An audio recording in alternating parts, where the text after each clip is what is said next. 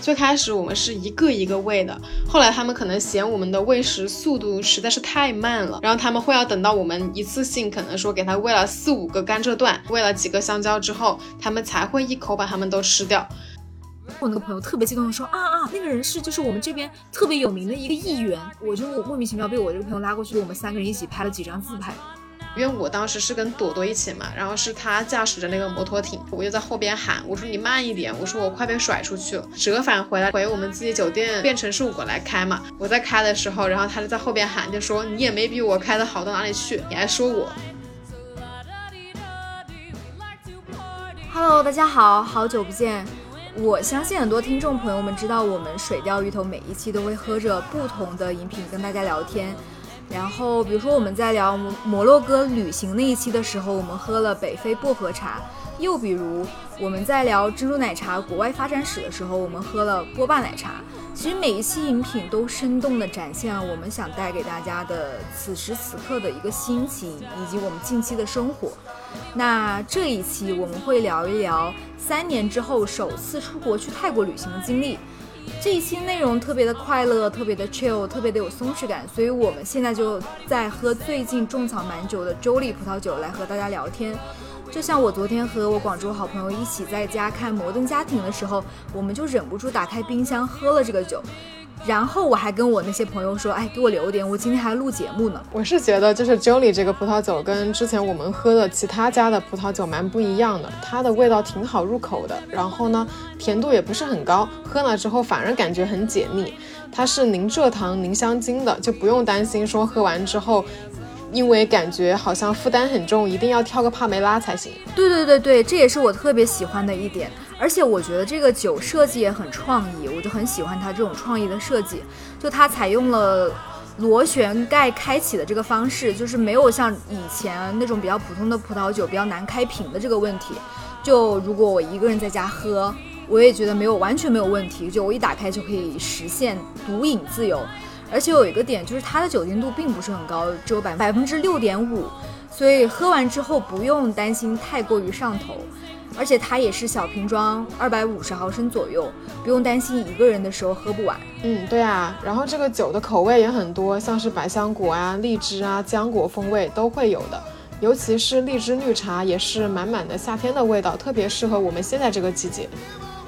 所以呢，我们讲到这边，我们也会给我们的听众来发放一些福利了，希望大家能听到最后。然后关于具体的福利的信息呢，也可以在 show notes 里面找到。啊，所以听完我们刚刚这样聊完之后，我感觉全身上下的细胞都放松了。也希望各位听众朋友们和我们一样，听完这期微醺 relax 的节目，能收获一个轻松啜饮的时刻，来忘掉你生活中的烦恼和压力。记住哦，生活中总有一个时刻要喝一杯。本期节目由声浪计划以及风味葡萄酒品牌周丽赞助播出，酒后禁止言不由衷。Hello，大家好，欢迎回到水钓鱼头。Hello，大家好，我是今天跳了帕梅拉，感觉很开心。等一下录完还要继续跳。帕梅拉的山哥，我是现在一直在上海，然后之后可能终于可以回深圳了的新哥。哇，我感觉我们好久没有这样录播课的感觉了。上一次我们那个更新的列表还停留在四月。对呀，我们之前本来是想着说这一趟去泰国，然后可以录两期播客，充实一下我们的主题，结果没想到没有那个时间。是的，是的，因为泰国我们每天的行程都挺赶的，而且。像嗯，等一下我们可以细说嘛。就这次的行程，我们就是一大帮人，然后分了很多不同的小队，所以每天的行程还蛮不一样，也蛮充实的。其实我觉得行程上的安排其实还行，主要是因为我们跨越了有三个城市，先到曼谷，然后又到了清迈，最后到了普吉岛，然后后来呢，我们又回到曼谷，然后再各回各家嘛。主要是这个事情上，这个时间安排上会让我们觉得这个行程很紧凑。是的，是的，是的。呃，因为这个行程呢，是我们告别过去那那三年很很不可控的一个时代之后的一个旅行，所以就是我们本来可能想着可能是四五个人，然后呢，没想到就是跟我们一起去的人越来越多，然后就发展成十人这么庞大的旅游团。对，因为当时大家都想着说，就可能约不到那么多人，然后可能就我们几个人一起去，结果可能大家都是很久没有出国了，然后也想出出来玩，所以呢，就大家就一起散客拼团。但是我感觉还挺有意思的，因为其实可能就我们到当时就分成了 两三个那种分队吧，就今天有的小队会去这个地方玩，第二天然后他们可能别的小队会去另外的地方玩，所以。嗯，我们可能就是在某一天，就是我们另外一个朋友狗子的生日宴上，然后我们这帮人才一起就是聚成一堂，然后坐在一起，然后一起吃饭。其他时间我们基本上都是散着玩。山哥呢，就有些时候既跟我们一起玩，然后又会跟另外一个小队的人一起玩，所以呢，他是有相当丰富的这一次泰国的体验，跟不同的人体验不同的项目。对啊，我感觉我特别像有一个播客的名字“随机波动”那种感觉。对，因为我们这一次人比较多嘛，有十个人，所以呢，我们很多时候可能考虑到要打车呀，或者说其他的一些安排，可能每一个小队就四个人是比较合适的。然后，所以山哥呢就会随机波动，随机游走，而且就是包括就连睡觉都是随机波动的，前两天睡你们的房间，后两天睡狗子他们的房间。对，我觉得我们主要是这一次出国，然后很久没有出去看看了嘛。然后我记得我当时从飞机上下来，然后忙活了大半天之后，然后终于出来上了计程车。然后从机场开到市区那一块儿的时候，你就会觉得啊，终于有一种熟悉的街道朝你走来。然后你看到那么熙熙攘攘的人群，然后包括说很多突突车呀，然后他们那边很多摩托车啊、电驴这些的，你就会觉得一下子把你拉回了之前的那个回忆。对的，对的，就感觉好像你人呃下飞机到泰国，你才会觉得，哎，我的生活好像终于回到正轨了。就我那会就是我们俩不是一起就是从机场坐那个的士去市区的酒店嘛，然后我就会觉得我脑海中一直想的是，就是我上一次就是正常时代，就是我们去出我们去旅行的时候那个感觉，因为上一次出国其实在越南嘛，一九年的十二月底。然后那会就感觉，哎，我出国是一个非常轻松、非常随意的事情。然后，呃，然后想到我们在泰国的时候，我就感觉我真的是来之不易，我会有这种就特别想珍惜这个十几天的旅程的这个感觉。嗯，对啊，所以当时我们到那边一瞬间就被。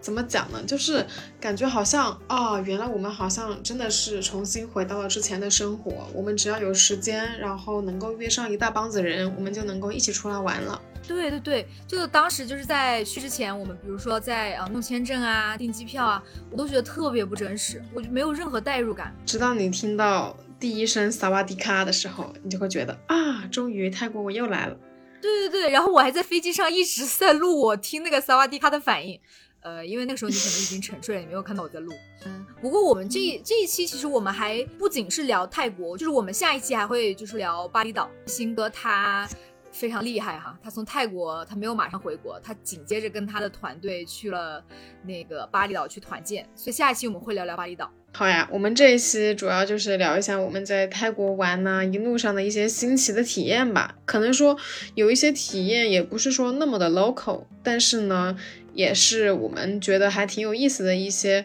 玩的方法。那先先先说说你的呗，就是你有去那个，是不是有去那个水上市场？对我们当时去水上市场，然后呢是离曼谷市区最近的一个水上市场，然后很比较远的那一个实在是太远了，所以我们就 Facebook 上找了半天，然后确认说它啊真的是开门，然后我们就兴冲冲的往那边赶，然后到了那边之后，其实已经差不多快中午的时间了。我们就已经沉迷于那个市场的摊铺之多，物产之丰富，就是它的水果也是你可以想象的非常的丰富嘛，就是从菠萝呀、芒果呀、西瓜、香蕉、榴莲，然后到很多很多各样的小吃，就是不管说是呃生腌的那些虾蟹，然后青木瓜沙拉，然后各种各样的东西，酸的、甜的、辣的，什么都有。然后当然我最喜欢的还是那个 Pad Thai 嘛，然后以及说它那边还有泰式的那种虾酱拌饭。我都很喜欢吃，然后而且它价格非常便宜。我记得那边有一个小摊，然后很多人排队，就是也感觉像是很 local，然后当地人也会去买的一个小摊贩。他那边的话，一碗 p a t a 的价格是差不多折合人民币才八块钱。然后我瞬间就，我瞬间就想到了我们在国内吃的那一些什么炒泰式炒河粉呐、然后一份可能动辄就三四十块，可能还算比较嗯嗯基本的一个价格吧，然后味道都总感觉不是特别好，但是那边就是很地道的那种。我还蛮喜欢，就是那个，就是走在曼谷的街头，然后那些就是小摊贩，然后满目琳琅的那个摊位上，然后卖着可能水果啊，然后你刚刚说的那种小吃，就特别特别就有吸引力。但是，但是我很好奇，就是像水上市场，它大概是一个什么样的景致？就是它是不是就人在里面走，然后走一段路，你可以选择去坐船，是这样吗？嗯，它更像是说有一些船，然后它是一些小船嘛，然后上面也是会有贩卖一些零食呀，然后或者说嗯炸鱼丸呐、肉丸的一些呃叔叔阿姨吧，或者说也会有年纪比较大一点的爷爷奶奶，然后呢他们在。那个船上就直接说在那边现炸，或者说直接嗯兜售这一些商品，然后当然了，在岸岸边的话会是更大的一个聚集群吧，就是更各种各样的小摊贩，然后在很多很多的，嗯，就是琳琅满目的一种环境里面，然后他们是会架起一个大棚子，然后这个棚子里面你可以，你可能就沿着那个小路呀，就是那个摊贩可能就是林林总总在你旁边这样铺陈开来，然后你就挑的眼都花了，然后完全都不知道买哪一样才好。每一次到那个地方，你一进去，你就会想着说啊，我要把它先都看一遍，不能够说我进门才刚没多久，我就已经嗯、吃不下了，或者说买太多了，就一定说想把它全部都逛完，然后再做决定。不管是海鲜呐、然后肉类呀、猪肉、牛肉啊、烧烤啊，什么都有，就只要你敢想的，就是没有。没有没有那个地方没有卖的，就基本上泰国这一些各种各样的小吃，包括说椰子水呀、然后还有很多什么绵绵冰啊，然后各种的饮料什么都有。哎，那你感觉就是水上市场那一块的那个感觉，会是一个很大众的景点，还是说其实是要你用心挖掘才能发现的一个小众的景点？其实我觉得吧，如果说只是去吃东西，可能说这些小吃哪都有，只是说那边比较集中，然后种类比较多，在这个方面上来讲，也许并没有说那么出彩。但其实我们记忆犹新的另外一个，其实是我们意外上的一个 trip，就是我们嗯怎么讲呢，就上了一艘船，因为。我们当时跟我们一起，我们的小队有一个成员呢，他是摄影爱好者，而且他特别特别喜欢拍人文相关的那些照片，所以当时也是应他的要求，然后我们就说，嗯，好呀，那我们去水上市场看一下。当时我们吃了好多东西嘛，特别像是生腌虾蟹啊，那些蘸过泰式酱料之后，真的是火辣辣的。我们有一个小伙伴不太能吃辣，我们就后来到处找解辣的东西可以喝。天呐，我很好奇，你们后来是喝了啥可以解辣？我可以想象这个泰式辣的威力。你知道我也很喜欢吃那个 p a t a i 嘛，所以我每次要求他别放辣椒，就怕辣到自己。对啊，对啊，就当时我正好随身带了一小瓶那个 Jolie 百香果味的葡萄酒，我也不知道我怎么想的，就是那天想着说，哎呀，正好前一天晚上放冰箱里冰镇过了，然后泰国曼谷那边又那么热嘛，所以我就说正好带着。没想到当时拿出来的时候还有一点冰冰的感觉。哦，那我觉得这个放在冰箱里的这个 Jolie 还在关键时刻救急了。我就好奇啊，这个百香果的味道会比较酸吗？就出乎我的意料，就是完全不会，它是那种酸酸甜甜的口感，果味就是比较纯净，然后它还有一点点芒果的香气，就真的很适合夏天。你也知道水上市场真的非常热，所以当我们酒足饭饱，然后也解辣之后，我们就去包了一艘船。刚刚你不是说吗？就是问我水上市场是什么样的景致，因为我们那一块主要都是嗯很多摊贩在那边聚集的，我们也想说去体验一下水上的这种感觉，所以就有包一艘小船，然后我们就想说，哎，那我们就可以开得更远一点，然后看看是嗯是不是更远一点的地方，是不是卖的东西不一样呀，或者怎么样的。结果我们上了那一艘小船之后，他带着我们去了好多个地方，就是他把我们带离了那一块水上市场，然后带我们去了那个 local 的兰花园，就是可以观赏性的那种兰花，然后还有咖啡馆，就带我们去体验当地的那一些咖啡呀、然后包括里面的装饰、装装潢吧，就都是古色古香的小院子，但是。嗯，是那种比较粗犷、原始的小院子，不是说像我们想象的，可能说苏州园林啊，或者说那种啊、私家的那种花园，它是真的是感觉是一块儿自己嗯，怎么说呢？就是可能很久很久之前就有的一块地，然后它可能也是供人们乘凉用的。但是呢，它现在把它修缮了，然后把它用作可以给游人拍照呀，或者说你买了咖啡之后，你想在那边休息一下也可以啊，就是那样的地方。哇，我觉得挺神奇的，就是有一种意外的惊喜嘛，就是你们没有本来没有想着说是有这样的那种风景可以。对我们本来是想说四个人包个船，然后可能稍微绕一绕，他就让我们回来了。没有想到带我们去了好多个地方，然后每一次在一个地方停下来之后，他就跟我们讲说，啊，你们可以在这个地方停留大概四十分钟，或者停留个半个小时，然后到时候我们再出发，嗯，然后再回去那边。然后所以我们就是跟着他的指令，然后在每一个地方停留，然后，嗯。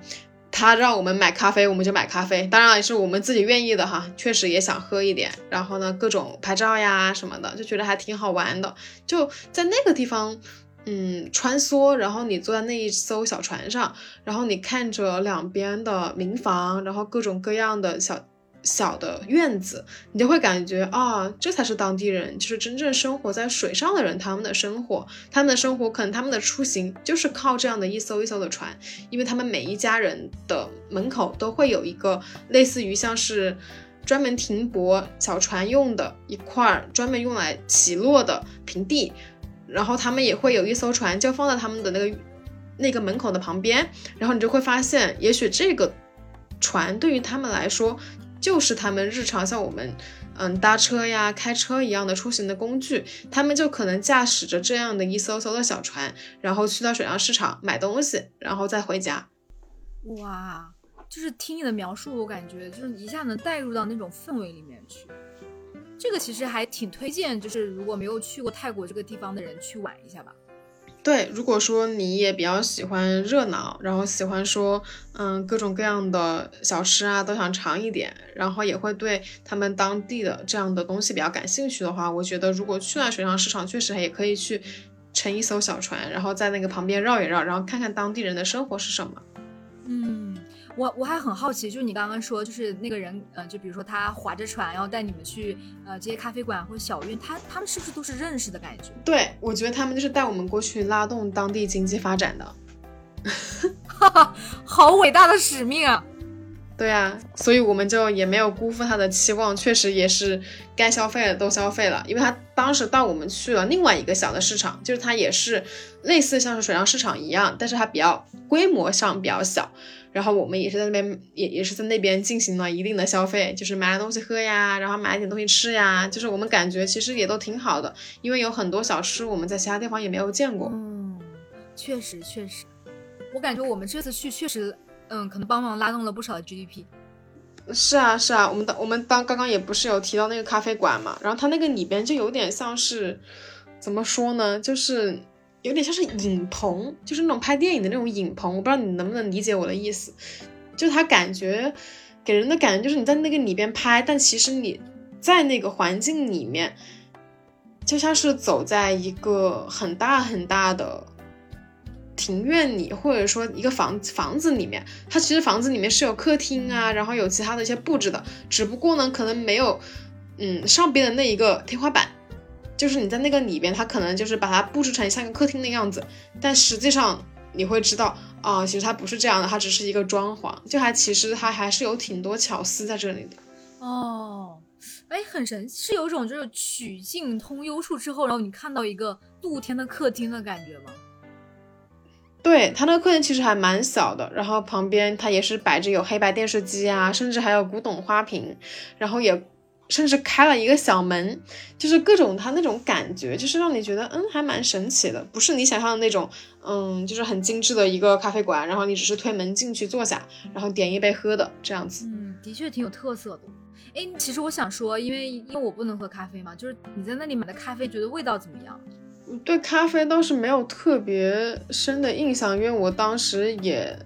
就喝了一口，因为我点的是那个泰式奶茶嘛。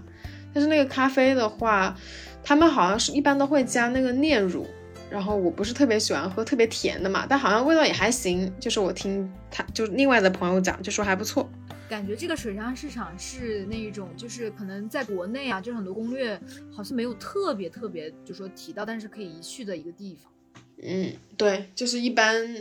很多人要么会嫌这边比较远，然后呢，就是觉得说水上市场的话，就感觉说有点人太多，或者说嗯，担心没有那么卫生吧。我觉得会不会有这种顾虑？嗯，是的，是的。而且就是像我们现在就是可能啊，我觉得国内我们就现在出国，可能要么就看小红书做攻略，要么有些人呢可能会看马蜂窝呀，或者看，呃，可能有的人会看 Lonely Planet 那种。但就攻略其实可能都有点相似性吧，大家很多人推荐的东西都会有点雷同。对，所以我觉得有些东西确实是要在当地挖掘的，或者是你要去，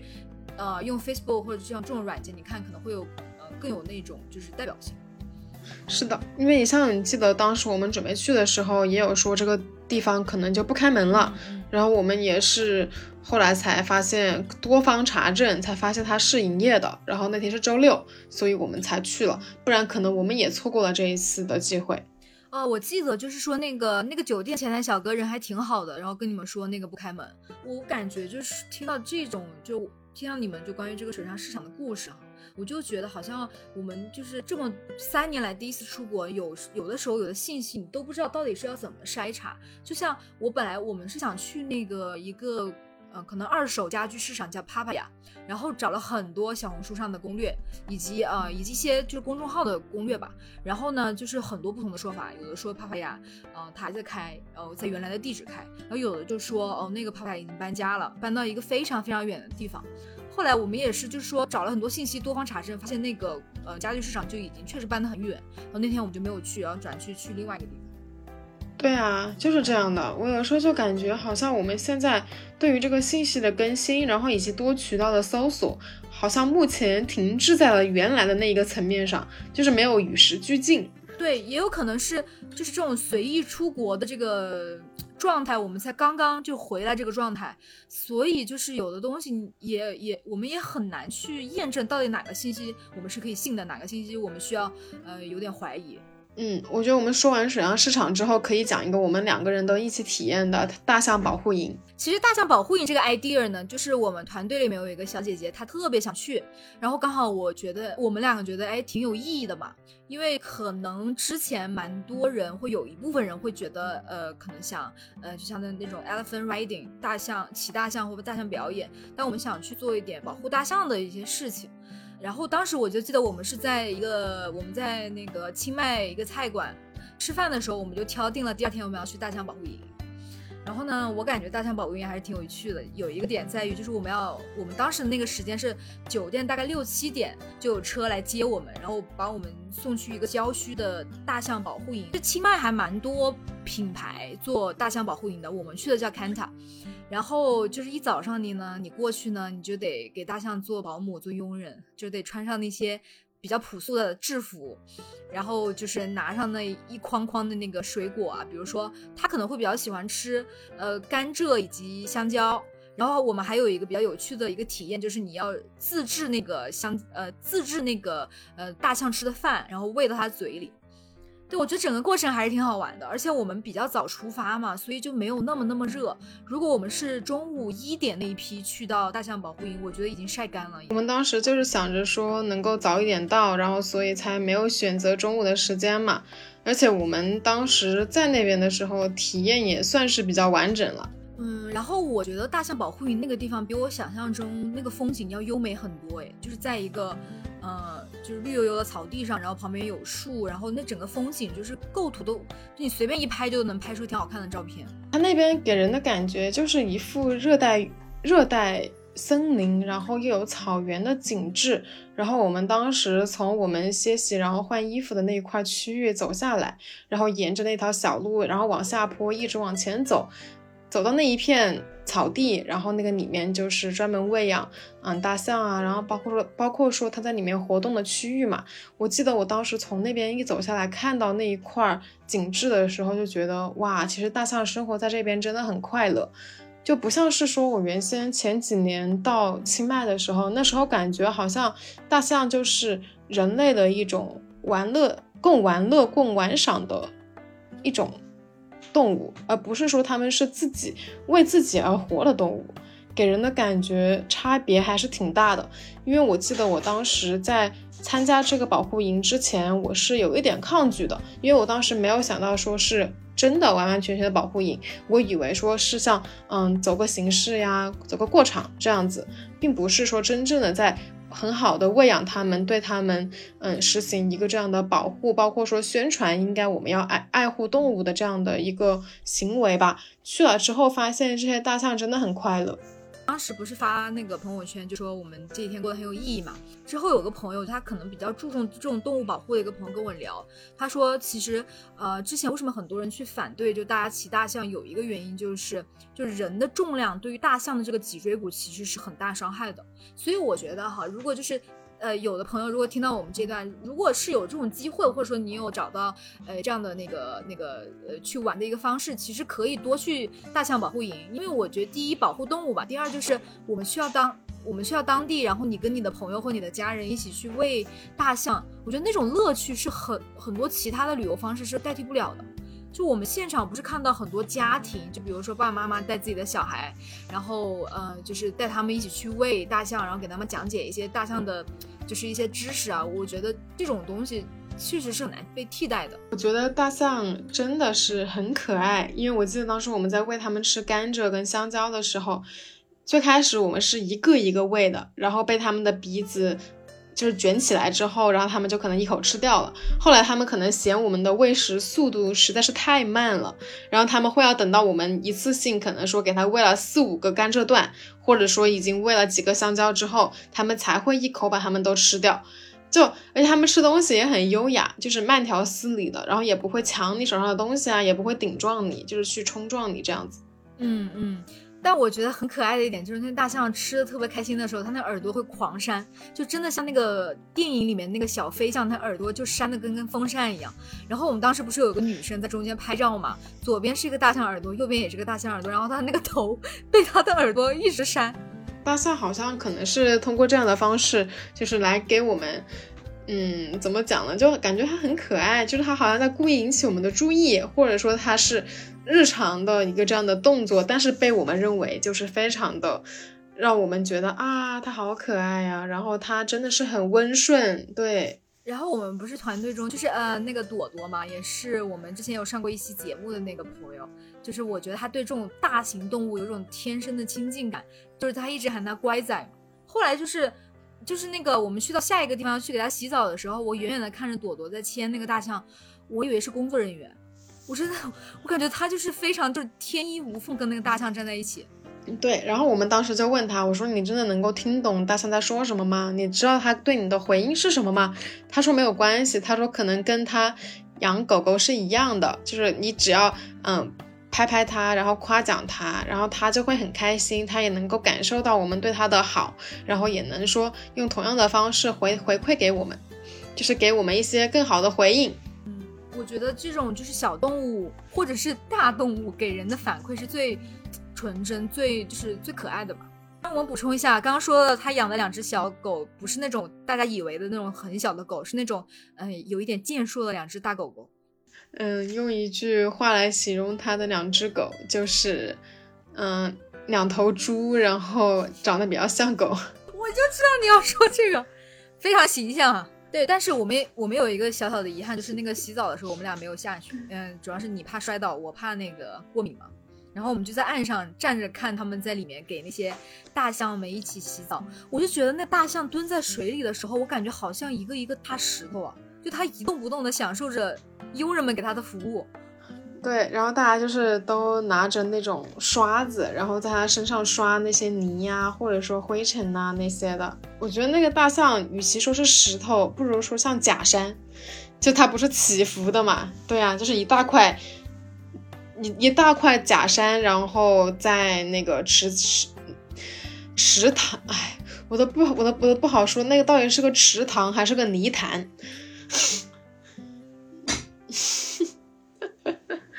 是的，然后大家就在那个里边，然后艰难的挪着步子，然后前后绕动，然后给他们来洗刷身上的那些脏东西。嗯，哎，你别说啊，这个大象保护营，我觉得它体验挺有意思的。呃，就我这几天在广州，然后给我广州这给我广州的朋友，就是我们就给他们看我们当时在呃大象保护营的这些视频，他们都觉得好惊奇啊，就是。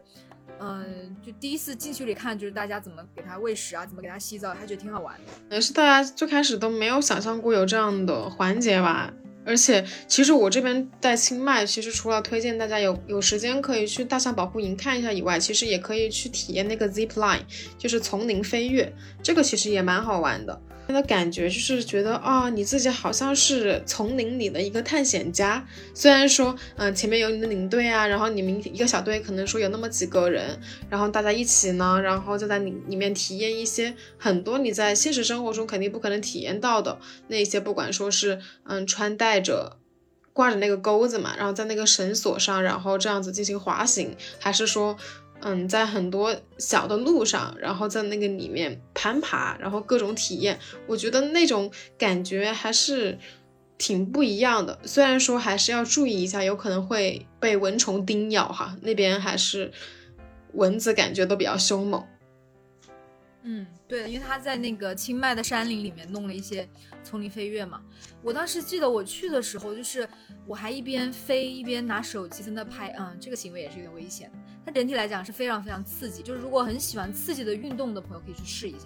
而且，嗯，如果是不是太能接受刺激的朋友，其实也 OK，因为当时我是跟我爸爸妈妈一起去的。我爸爸他本身也是一个有点恐高吧，然后最开始是比较抗拒这样的活动，所以我们当时给他选的那个难度等级是低，就是比较适中的一个体验。然后他玩完玩玩了这一趟下来，也是觉得还挺不错的。是不是你爸玩完之后治好了他的恐高？嗯，那倒也没有，只是说确实也没有说带他去体验过于嗯高，或者说太过于惊险的那一些环节。嗯，是的，是的。哎，其实我觉得，嗯，因为我没有体验过，但我之前听说过，就是清迈还是可以有一些活动，比如说你自己做菜，我觉得那个应该也蛮有意思的。嗯，对，当时我们是体验了有一个清迈的烹饪的学校，然后他是会带着我们一起去。嗯，菜市场买菜呀，然后包括说，嗯，之后会教我们做好多道，然后当地泰北的这样的一种美食，然后包括芒果糯米饭，就是什么都有，就是从最开始的沙拉，然后主菜，然后汤，然后最后的甜品，就是一应俱全的。我觉得这个也还是挺好玩的，但我觉得好像现在好像价格变贵了。我记得你当时看的时候，已经远远不是我们那个价格了。这个物价已经水涨船高了，可能因为太多中国人来这边拉动 GDP，然后导致它物价上涨了吧。嗯，然后我们可以那个，反正我觉得我们刚刚说那个大象保护营还是挺推荐大家去的。嗯，我们去的地方是在清迈哈，可能可能比泰国别的市也会有大象保护营，就是呃，就是可以在网上。多搜搜，应该还蛮多这种地方可以去玩。觉得我们讲完清迈之后，可以说一下我们的最后一个目的地，也就是普吉岛。我们在普吉岛的一些体验。嗯，普吉岛，我我理解可能就像相当于中国的三亚吧，就是海岛，然后自然资源特别特别美的一个地方。但是当然了，就是也有可能是因为我们那几天住的基本上都是，啊那个那个酒店那个私人沙滩。所以我觉得那个那片很湛蓝、很干净的那个海，然后非常干净的沙滩，就是我感觉非常非常的治愈人心。其实我是第一次，就是非常完全、非常纯粹的体验海岛旅游。以前都是可能更多是在城市里面的 city walk，呃，体验一下人文历史啊。但，嗯，这次在普吉岛是完完全全，就比如说在酒店待了两三天，然后完完全全给自己放松一下。这种感觉呢，稍微感觉有一点点奢侈，但还是挺舒服的。对我们当时选的这个酒店，嗯，我们也是比较推荐大家，如果去普吉岛的话，可以去住上两个晚上。这个是普吉岛的那个爱美，我们当时为什么选它呢？是因为它正好坐落在那个巴东海滩，然后以及卡卡伦海滩的海滩的中间，然后它是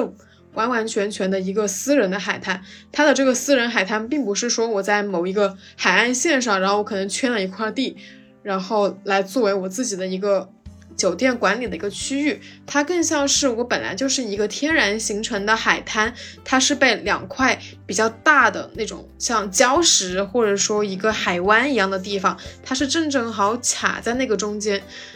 所以就拥有了一块绝佳的地域。然后它的话就完完全全不会受到其他的影响，因为其他人如果要进来这个酒店的话，肯定也是需要经过。外边的那个大门呐，然后也是要开着车走蛮远的路才能够进入到这一块园区。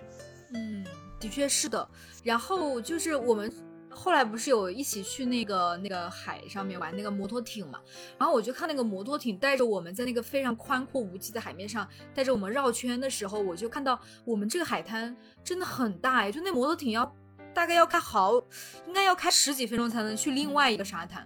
就觉得真的很还蛮蛮爽的。对，我记得我们当时我们的方向是沿着往卡伦海滩的方向，然后往那边走，然后我们就一路去的路上，然后在想，哎，这个海滩越来越近了，这是哪个海滩？后来发现啊，那一片海滩人比较少，然后感觉说，嗯，更多像是度假为主的。我们想说，哦，是的，这个方向上来看，肯定就是卡伦了。然后我们最开始在去的那个过程中是。嗯，因为我当时是跟朵朵一起嘛，然后是他驾驶着那个摩托艇，然后我就在后边喊，我说你慢一点，我说我快被甩出去了。然后后来我们从那边就是折返回来，然后我们回我们自己酒店的时候，然后就变成是我来开嘛。然后我在开的时候，然后他就在后边喊，就说你也没比我开的好到哪里去。他说你还说我。然后我们就是在这样的一个过程中，然后体验了一把摩托艇的快感。你你不如说说你们就是你们两家那个摩托车司机是怎么样换位置的呢？我觉得应该很多人比较感兴趣。就最开始我们从酒店海滩出发的时候，当然是嗯开摩托艇的小哥坐在我们俩前面嘛，然后朵朵坐在我前面嘛，然后我们就三个人成一个汉堡包的形式，然后往前冲。后来朵朵就说，他说他很想开这个摩托艇，然后问那个小哥说能不能给他这个机会尝试一下。然后小哥说当然可以呀，然后他那个小哥就非常灵活的站了起来，然后就是他把，就是他只靠一条腿的力量，然后支撑嘛，然后站在旁边，然后呢，朵朵就往前滑，就就往前面挪嘛，就挪到了那个开摩托艇的那个位置上，然后这个小哥就坐在我们俩中间，然后他就是帮他控制那个方向的那个舵，然后说帮他去控制他的这个速度呀，然后以及说角度啊这些的。后来我们到那边在折返的时候，只要有有一个人站起来，其他两个人是保持不动的，然后就没有关系，就能够稳得住。哇，我觉得听起来好惊险！当时你们换这个位置的时候，有没有觉得有点害怕？也没有害怕，也没有害怕，就感觉好像说这个小哥人也挺可靠的，应该没什么问题吧？主要可能看着你们俩都是安全平安的回来了，我们就觉得嗯没有问题。而且我们以为这是一个常规的体验的方式，你知道吧？主要是就是我呃，因为这样我是跟狗子一组嘛，然后我感觉我跟狗子的画风就跟你们的画风很不一样。我们两个就是，我感觉我们俩都挺紧张的。然后呢，我们通过跟那个摩托车小哥的聊天来减缓、来缓解我们心中的紧张之情。哦，难怪，我就说你们俩怎么回来紧紧的抱着，然后又一脸的苦，就。就是感觉很很很很惨很苦的样子，有有这么明显吗？不是，主要是这样，就是我不知道是不是我们那个小哥他开的很猛，因为我是坐最后，你知道坐最后那个人感觉特别特别明显，就我老怕自己摔出去。我的方法就是。呃，我就是我的手，我两个手就穿过那个狗子的腋下，然后紧紧抓着前面那个小哥的衣服，然后我一直 揪他的衣服。对啊，所以我不是一直在问你，你们是怎么做到在那样的这么刺激的场景还能换位置？我觉得真的很神奇。没有啊，因为你换位置的时候，你当然是已经踩住了刹车，然后已经停下来了嘛，这个没有关系的呀，就又不会说我一边一边开一边换，那怎么开得住呀？嗯，经过这一次普吉岛之旅之后，我们就想，如果说是对水上运动比较感兴趣，然后呢，又会感觉说，嗯，很想体验，花更多的时间来体验这些项目的话，其实可以住在巴东的海滩，因为那边的项目感觉会比较丰富，就会也有水上的什么滑翔伞啊，然后各种冲浪呀，然后很多这样的东西都会在那边比较聚集，可以先在那边住两个晚上，然后体验了之后，然后再花可能说一两天的。时间，然后再住在这个酒店里面，然后休整一下呀，然后就躺在海边看看风景，然后喝喝椰子水，我觉得这样就挺好的。哎，你说起你喝那个椰子水在海边看风景，我就有点好奇。嗯，你那天我记得好像是三号吧，我看你一个人一边坐在海边的椅子上，一边抱着电脑工作，你老实交代，你到底一个人吃了几个椰子？哦，你说那一天就是你们在那个海边，然后后来我一个人工作，对吧？我那天正好工作报告收尾嘛，任务也不是特别多，所以时间呢也还有，所以我一个人好像吃了两三个椰子吧。本来还想说留个椰子肉给你吃的，但也不知道你跑哪去了，不知道你是不是偷偷去跟你男朋友视频了？可拉倒吧，我如果跟他视频，肯定正大光明拉着你们一起视频啊。我想想啊，我那天也吃了好多椰子肉。然后我后来不是骑完那个特别惊悚的摩托艇，我就实在吓得不行，我就跑回房间歇着，然后睡下了。对啊，我就说你怎么突然人不见了？那个摩托艇有那么吓人吗？我觉得还好哎。我觉得不行了，我觉得我这辈子都不会想去坐摩托艇，我觉得我这辈子的口彩已经用完了。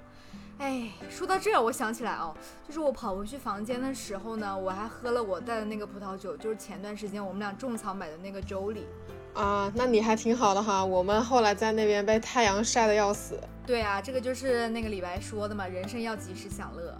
啊，所以我说原来那搞了半天，你那天晚上还有精力去海边跳舞。所以你喝的是哪个味道的呀？嗯，我想一下啊，因为时间过得有点久，那个味道还挺解腻，挺甜。呃，那个味道挺解腻的，然后有一丢丢甜，但不是很厚重。哦，就是那个荔枝绿茶，嗯嗯，我想起来了，一个特别特别夏天的味道。哦，我刚听你讲，我还以为是离职绿茶，我心想你这喝了就能够快乐离职是吧？那我也要去买一瓶喝。喝了会不会离职呢？可能要看你的命，但是喝的确实挺快乐的。就我感觉那个绿茶味道特别特别清香，而且度数不高。可能我记得好像是六度左右吧，就喝了感觉刚刚好。我喝完之后还去看了 Kindle 里面那边我一直看的书，就是那个刘子超失落的卫星，然后就直接睡着了。你也知道我们上次在日本喝葡萄酒喝醉酒那次有多离谱吧？我这怎么可能忘记呢？你在一个三百多个人的群里面唱了四个小时的周杰伦的歌，然后所有人都认识你了。所以各位听众朋友，如果下次有机会，真的要听一下我们当时去日本的惊悚见闻。巴东海滩是不是可能感觉会更加呃喧哗，或者说可能会感觉更加商业化一点？对那边的话，就是你要吃东西什么的就比较方便。但如果你像我们住在酒店里面，其实可以选择的余地就并不多。这里就可能要说一个普吉岛不是很人性化，或者说，嗯，比较性价比不高的一点吧，就是它的交通实在是太贵了。就但凡我们只要出行，然后可能十分钟吧，然后也许这个价钱就已经超乎你的想象了。特别热门的旅游景点就会有这样的一个弊端吧，就是价格会让人很难以接受。然后我觉得还有一点就是，我们那个酒店整体来讲都非常非常好，不论是服务还是它整个的那个地理位置，还有景观资源。但是呢，有一个点就是，你记得那个我们从酒店的大堂，然后到那个大门那边就太远了。他如果他有那个 shuttle bus，但是那个 shuttle bus 要收钱，我就觉得这个真的是很不人性化。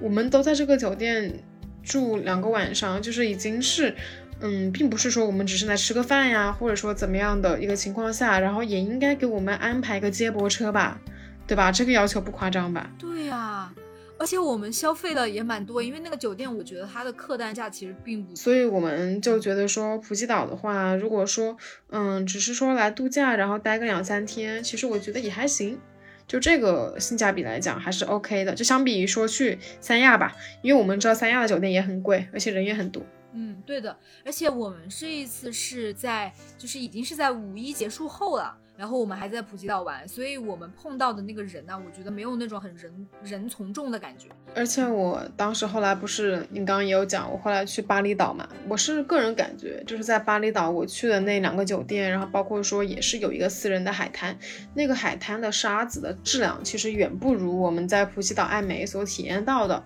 我也是觉得还挺诧异的吧。就是我在另外那个海滩，然后就会感觉说，嗯，它也是嗯比较好的酒店，然后它也是私人。海滩，甚至它的海岸线，就是所拥有的那条海岸线是更长的，但还是觉得那个景色没有我们在普吉岛所体验那么好看。哦，你说它的沙子没有普吉岛的那么好，是怎么是什么意思？就比如说它没有那么软，没有那么干净吗？对，没有那么细腻，就是你踩上去就会觉得还是有一些东西在硌脚，或者说有一些那种，嗯，你你潮起潮落嘛，就会有一些海洋生物不是会被扑上来嘛。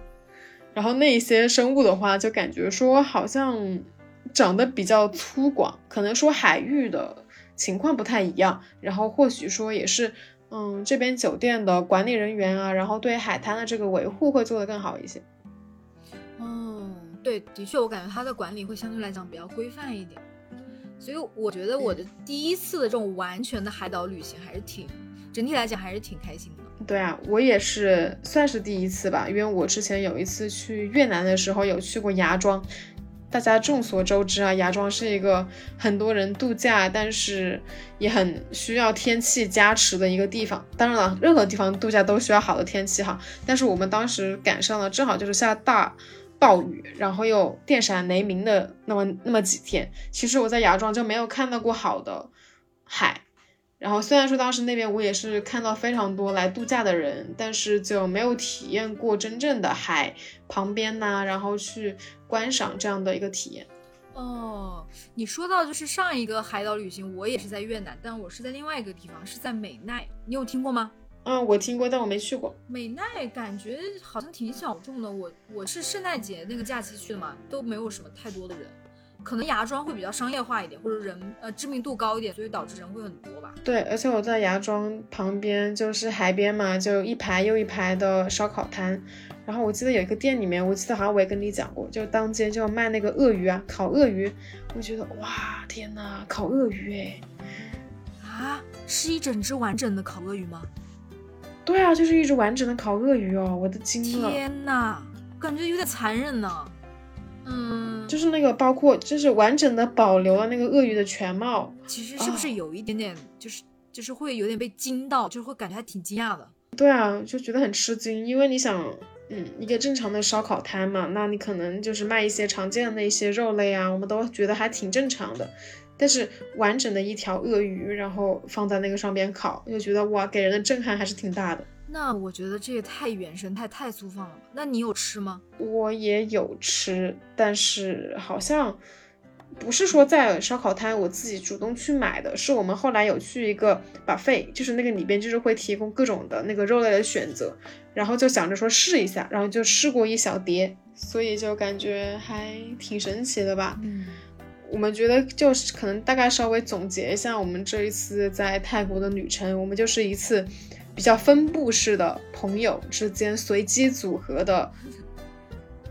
一个过程吧。然后我们大家每个人都有一些嗯自己比较想去啊、比较想体验的项目，然后也基本上都达成了我们的想法。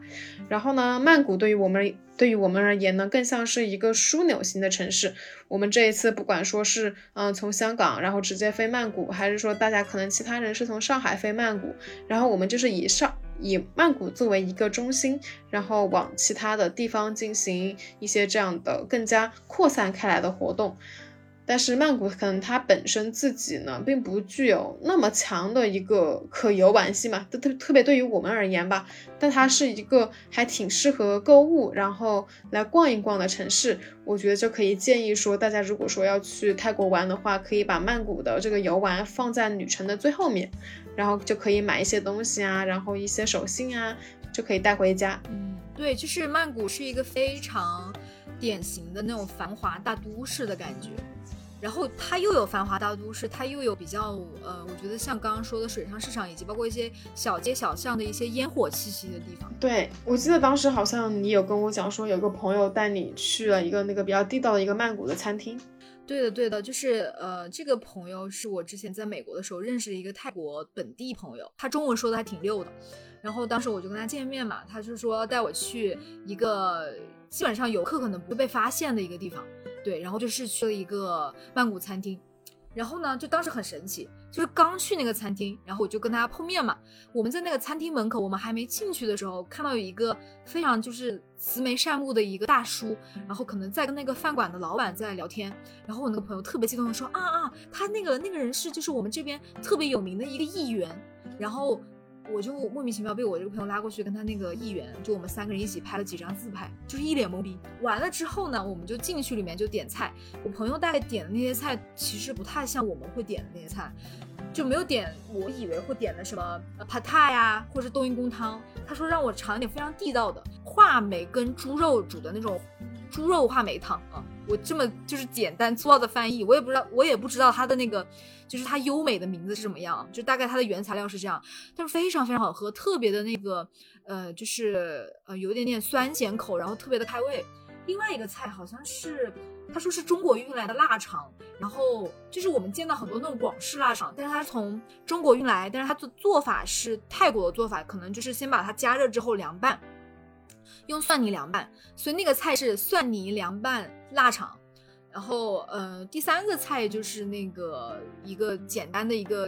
呃，炒蔬菜。但我觉得这三道菜我吃的还是挺开心的。还有一道菜，我想起来，就是他给我点了一个酸辣虾。那个虾，我觉得味道真的非常的嫩，而且那个酱汁，我觉得是非常可能是他们本地人调的一个料理吧。然后他就跟我说，就那个餐厅呢，就是整面墙全部都是这个老板跟可能泰国的一些政要啊或明星一起拍的一些照片，所以他在当地可能是一个家喻户晓、比较有名气的饭馆。嗯，然后确实我坐在那个地方是没有中国人，也没有就是其他国外的游客。然后基本上都是泰国人在那边，然后非常有点像一个，就是呃，你可以理解为就是呃，外面他也放了一些大排档的桌子，然后里面也可以坐位置的这么一个一个饭馆，其实就离我们住的酒店挺近，大概走路五分钟就到。你讲到这个，我突然想到那天我们你回来之后，不是帮我带了一份芒果糯米饭嘛？然后当时我们不是打包了很多，就楼下那个烧烤店，然后。烤了几条鱼啊，然后包括虾子呀，就是所有的东西都很新鲜，然后价格也不贵。我记得当时我们用来蘸鱼的那个绿色的那个蘸料也是特别的香。就我感觉，就是比如说你一不小心发现的，或者是本地的朋友带你去的这些地方，跟你在中国吃到的泰国菜真的是完全不一样。就是你不知道它是怎么做，但是它真的就是会让你觉得很 amazing。国内吃到那些泰菜，然后配的那一些泰式酸辣酱，就明显就是工业制的，而不是说，嗯，可能说每一道不同的菜，它可能应该是调配不一样的辣度，包括说，嗯，可能会带一点酸，然后会带一点其他的一些风味，会使用各种不同的香料。而在我们国内的话呢，就是千篇一律。包括我们在泰国一些非常可能非常热门的一些比较大的饭馆，也就是那些我们经常知道的冬阴功汤，或者说是呃 p a t a i 就是感觉好像可能是比较迎合游客的口味吧。然后还有一点比较有意思。然后，因为那个，你记不记得我们酒店不是对面非常非常多日料嘛？然后我跟我这个本地朋友在聊天的时候，我就说，你知道为什么这附近这么多日料店吗？就一整条街可能都是那种红色装潢的日本料理店。他就说，就是我们住的这个地方，包括这个餐厅所在区域，就是日本，呃，就就是曼谷非常大的一个日本城，因为有很多日本的可能说，呃，来这边留学或者来这边工作的这种日本人就在这边住了很多年，所以就会有很多日料店在这边。然后我感觉就是，不管是在曼谷还是在清迈啊，就我们之后去的清迈，我都感觉好像日料还是挺随处可见的，就还蛮受欢迎的一种呃菜系。我们这一次从泰国然后旅行结束之后，就是给我们一种。哇，终于我们的生活回到了正轨，然后我们又能够出去探索更大的世界了的感觉。嗯，是的，是的，就好像我们用这次旅行向我们自己证明，就是我们可以回到之前那种随意出行，然后随意出国的那种感觉。大家在一起打闹啊，然后去吃很多好吃的呀，然后包括说，虽然说天气有点炎热，但我们还是啊能够一起玩，然后一起去各种没有去过的地方，体验不同的新的事物。其实这个就是我们每一次出去旅游啊，然后包括说，嗯，跟大家一起去享受当下的一种快乐吧。对对对，我有几刻就是比如说我们一起一帮人在咖啡馆，还是说在那个。呃，曼谷的机场等着要去清迈的那个、那个那些场景啊，我总觉得我们特别像大学生旅行，就是那种感觉，就是特别像回到当年的那种感觉。对，然后我们一拨人，然后就嗯两三个人，然后成群结队的，然后在那边走着回去，就给人一种很安静，然后又一瞬间就让人感觉说，哎，觉得我们。好想说以后能够有更多这样的机会，能够一起去外面玩，去外面体验。嗯，我觉得是可以的。比如说每年约定一个大概的时间可以去旅行。对呀，因为我们知道以后可能这样的时间跟机会会变得少，那我们可能就能够尽量的达成这个目的吧。而且我觉得哈，就这次旅行的有一些，比如说旅行方式或者心态还是有一点变化。对于我来讲，就是。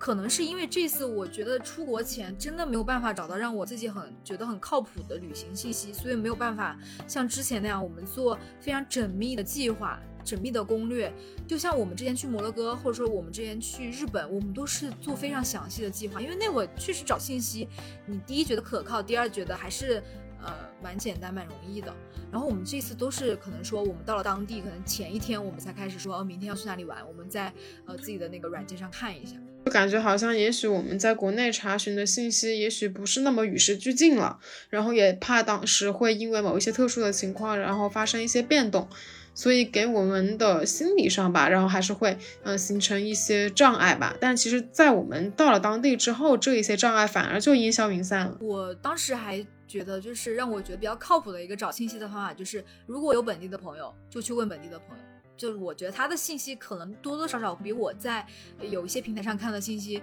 会让我有觉得有说服力吧。那我们就这一期回顾我们的泰国之行就到这边，然后我们下一期呢分享一些我们在巴厘岛的一些见闻。但因为山哥没有和我一起去嘛，那我们可能着重会讲一下，就是泰国和巴厘岛到底有哪一些区别，然后包括说，嗯，一些体验上的风土人情的不一样。